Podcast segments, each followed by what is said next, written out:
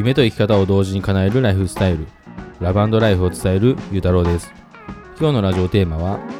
サラリーマンはパレートの法則で働くということについてお話しします。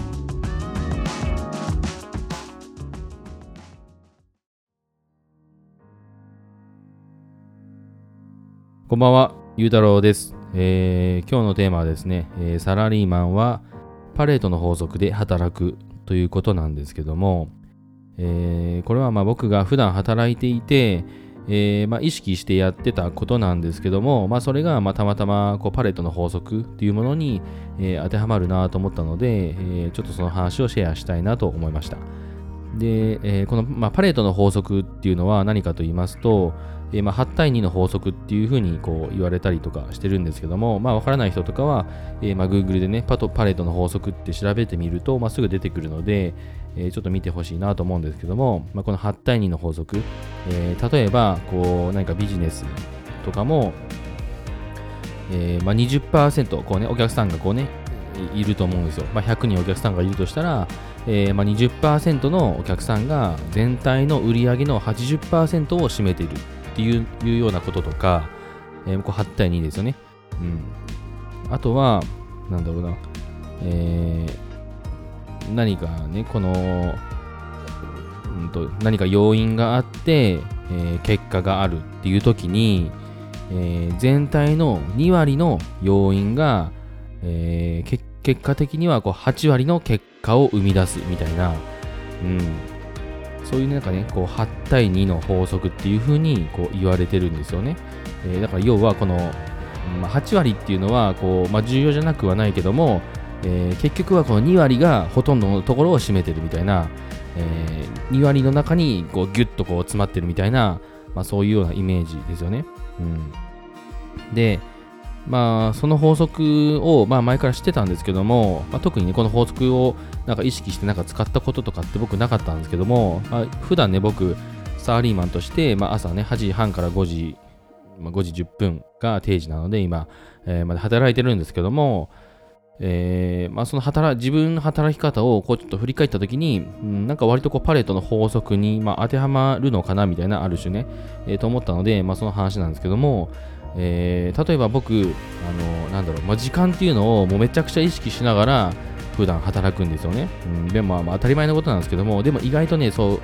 時間をめちゃくちゃ意識しながら働いてる人って多分、あのどうだろう、あなたの周りにもいるでしょうかね。あんまりね、僕の周りには、まあ、いる人もいるんですけども、うん、まあな、そんなになんかね、あの僕ほど意識してる人は、まあ、少ないのかなと思います。僕、ほんと10分えー、20分単位とかで、えー、まあ、もっとこう、キンキンな場合とかは、もう1分単位とかで、えー、ほんとね、意識しながらやったりするんですけども、うん、まあ、例えば、僕なんだろうな、まあ、ただ、あの、昼休憩とかあるじゃないですか。昼休憩とか、こう、定時になったら、こうね、帰ったり帰らなかったりとかあると思うんですけども、僕も12時になった瞬間に、まあ、12時からね、1時がこう僕の会社はこう休憩なんですけども、もう12時のチャイムがこうベーンってなるんですよ。会社でね。もう鳴った瞬間に僕も休憩に入るんですよね。うん。もうそれは僕の中で、こうそういうなんかこうやり方を決めてて、えー、もうどんだけね、こうちょっと、なんだろうな。まああんまでも中途半端な状態でこう休憩に入るってことがないんですよね。なぜかというと、その休憩に12時っていう、その、になるまでに僕はもうきっちり仕事を、朝の仕事はもう終わらせようって決めてるので、えー、もう10、なんなら11時55分ぐらいには、えー、もうすぐね、休憩入れるぐらいの状態にして、もう仕事、朝の仕事はもうスパッと終わらせるっていうようなことをもうめちゃくちゃ意識しながら、普段やるようにしてます。だからもう12時になった瞬間にもう休憩に入るんですよ。でもほとんどの人がなんかね、こう、12時10分とか、12時15分とかにならないと、なんかこう休憩に入らないんですよね。みんなダラダラ、ダラダラしてるとは言わないけど、えー、こうなんかね、どういうような考えなのかわかんないですけども、12時になってから、あ、休憩になったな、あそろそろちょっとじゃあ、締めに入るかな、みたいな感じで、やってるのかどうなのかわかんないですけども、なんかこうみんなこうね、12時、12時からピタッとこう休憩に入ればいいのに、なんかこう、休憩に入らずに、12時 10, 10分、15分、もしくはね、長い時20分ぐらいから休憩にこうだらだら入り始めるみたいな、え、そしたら結局30分ぐらいしか休憩できないじゃないですか。なんかすごい無駄だなと思うので、え、僕はもうスパッとこうね、休憩に入ったりとかします。で、帰りの5時 ,5 時10分があの定時なんですけども、もう5時10分になったらもうすぐ帰るみたいな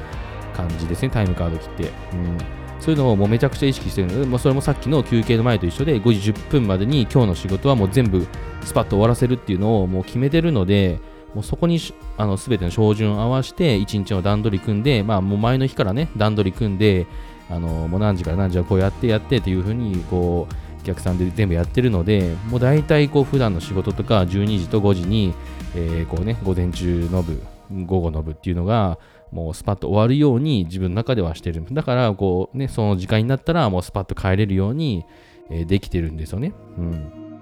じゃあそれはなぜそれがね、あのできてるかというと、やっぱこう時間にめちゃくちゃ意識してるからだと思うんですよ。うんまあ、もちろんね、例外はありますよ。あのお客さんがこうお昼直前とかにこう緊こう緊急的にね、こう来店したりとか、まあ、事故が起きたりとかした時には僕車屋なんで、えー、事故事故起きたりしたらこう行かなきゃいけなかったりするので、そういう時はもうもちろんね、あの自分の休憩を割いて行ったりするんですけども、えー、まあ、そういうのはちょっとね、例外だとして、うん、普段の仕事としてはもうそういう風にもうスパスパッとこうやるようにしてます。で、まあ、これダメとは言えないですけども、まあ、他にしてやっぱそういう人ってね、あんまなんかいないような気がするんですよ。まあ、僕の会社だけじゃなくても、他の会社を見渡したとしても、なんかそこまでね、時間をめちゃくちゃ意識しながらやってる人って、なんか少ないのかなと思います。なんかみんなこうね、そんななんか深く考えずに、えー、こう、なんとなくこう、時間がね、過ぎるのを待つじゃないけども、えー、あ、休憩になったな、あ、定時になったな、で、みんな定時になったらスパッと帰ればいいのに、なんかこうね、残業なのか残業じゃないのかようわかんないですけども、えー、なんかこうね、絶対こう、なんかこう、謎の残業時間があるみたいな感じのこととかがなんかあったりするんですよね。うん、ね、スパッとこう、いや終わればいいのになって思ったりもするしたりするんですけども、まあそういうのね、行かない人ももちろんいるので一概には言えないんですけども、うん、で、まあ、僕はね、ちょっとすみません。あ、長くなっちゃったんですけども、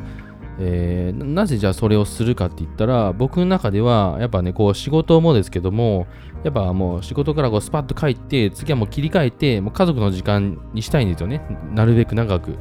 うん、まあ、早く終わって、えー、早くお家に帰って家族との時間が少しでも長ければもう1分でも5分でも長い方がいいじゃないですか僕はそこにすごくねあのー、なんていうかなある種コミットメントしてるのでえー、もうすぐさまこう家に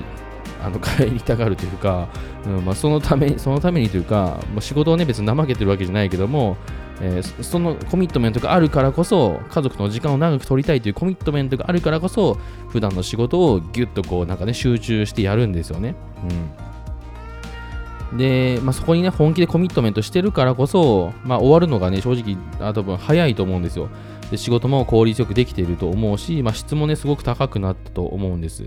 うん、前とかは正直、あの、なんかね、こう、パワハラの上司がいて、えー、なんかね、こう、待っとけみたいな感じ言われて、えー、まあ、付き合い残業みたいなしてたしてたしてた時期もありますけども、えー、そういうのをある時から、まあ、起業を志したぐらいからもうやめて、えー、もう切り替えて、もうスパッと帰るみたいな風にした時ぐらいから、もう仕事とかもなんかね、効率よくすごくできてるなと自分でもなんか感じるんですよ。まあ、質質が高くなったというか、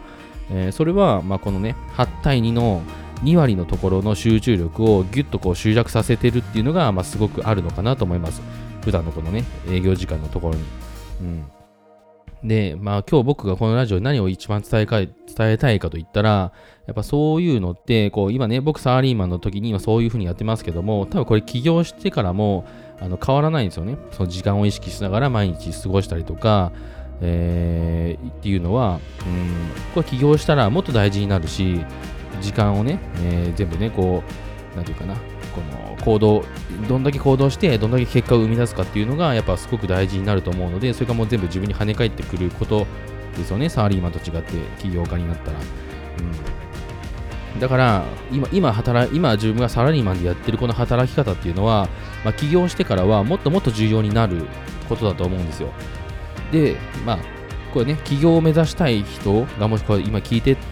くれてるとしたらやっぱこの起業してからどうせそういう働き方をしなきゃいけなかったらもう今サラリーマンのうちから、まあ、練習じゃないけどもやっぱそういう風な考えをしてそういう風な行動をしてえ普段の仕事をどんどんどんどんこうねやんなきゃいけないと思うんですよ、うん、で、まあそのね、その違いが僕はなんかこうなんていうかな。えー、まあ、起業する前からもう起業家みたいな思考と行動するっていうのがもうめちゃくちゃ大事だと思うので、まあ、そういったところを僕は普段あの意識しながらやるようにしています。うん、どうせね、起業してからね、すごくもっともっと大変なことになって、えー、もっともっと意識しなきゃいけないことっていっぱいあるので、そうだったらもうね、今サラリーマンだけど、サラリーマンの時からもう起業家、自分もう起業家だって思って、まあ、起業家志向ですよね。そういうのを持って、えー、今の今いるところで100%の、あの、ことを出せるように、えー、意識がけています。はい。ということで、えーまあ、今日はね、サラリーマンは、まあ、パレットの法則で働くっていうことだったんですけども、まあ、それは、まあ、起業家を目指すんだったら、まあ、サラリーマンの時から、えー、こうね、パレットの法則8対2の2割のところのギュッとした部分を、えー、意識しながら働くっていうのはすごく大事なことだと思いました。はい。ということで、今日は聞いてくれてありがとうございました。